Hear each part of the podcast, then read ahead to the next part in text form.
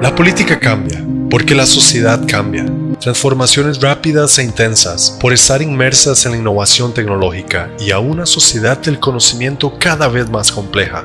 El desafío para los gobiernos no es la falta de información, sino por el contrario, la diversidad de datos y opciones, la necesidad por comprender los fenómenos y su capacidad para construir respuestas de forma inmediata. Sin embargo, los cambios tienden a acelerarse en tiempos de crisis y la presión para los gobiernos se incrementa. Se pone a prueba sus capacidades para gestionar las crisis y la gestión del cambio en sistemas complejos y de mayores incertidumbres. De ahí la importancia de avanzar hacia modelos de gobierno cercano, gobierno abierto, gobierno inteligente y gobierno digital.